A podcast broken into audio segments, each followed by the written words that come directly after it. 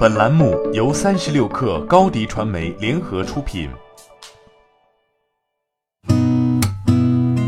八点一刻，听互联网圈的新鲜事儿。今天是二零一九年二月十九号，星期二。你好，我是金盛。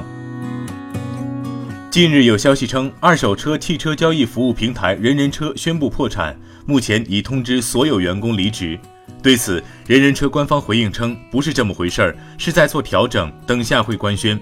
随后，人人车 CEO 李健发表内部信，并在内部信中表示，二零一八年新战略已经在杭州等十七座城市进行了试点，几个月下来，售罄率、用户满意度等核心指标得到了明显提升。不过，昨天有内部人士称，之前所谓的城市关停，其实都是在履行最新的战略调整，并不是直接关停城市。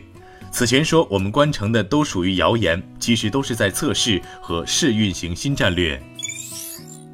据中国执行信息公开网，因违反财产报告制度，乐视影业北京有限公司被北京市第三中级人民法院列入失信被执行人名单。昨天下午，乐创文娱官方微博回应了失信缘由，表示被列入失信被执行人一事系因乐视影业对仲裁结果存在异议，通过过程中存在信息不畅的情况，目前正在与法院协商撤销事宜。此外，乐创方面还强调，业务一切正常，始终重视商业信誉。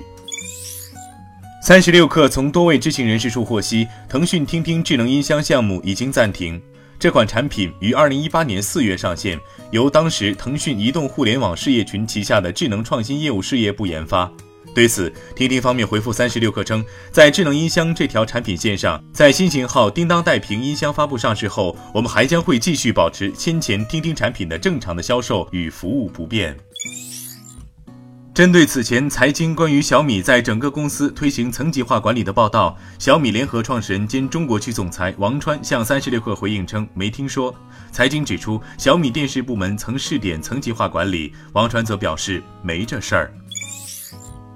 华为官方和上海移动宣布，上海虹桥火车站启动建设 5G 网络，这将是首个采用 5G 室内数字系统建设的火车站，计划在2019年年内完成 5G 网络深度覆盖。届时，旅客将享受各类 5G 网络服务。虹桥火车站每年发送旅客超过六千万人次，高峰期间单日旅客发送量超过三十三万人次。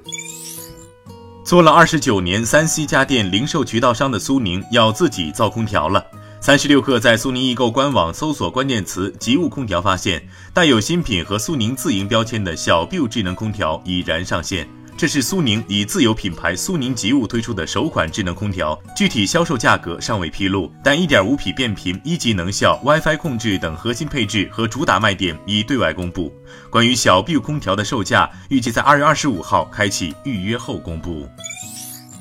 据外媒报道，苹果已经支付了三千万美元定金，收购研发能为芭比娃娃发出声音的技术公司 Poolstring。Poolstring 的 AI 平台能让合作厂商可以创作能与使用者沟通的实体产品，例如 Hello Barbie 和 Thomas the Tech Engine 两款玩具。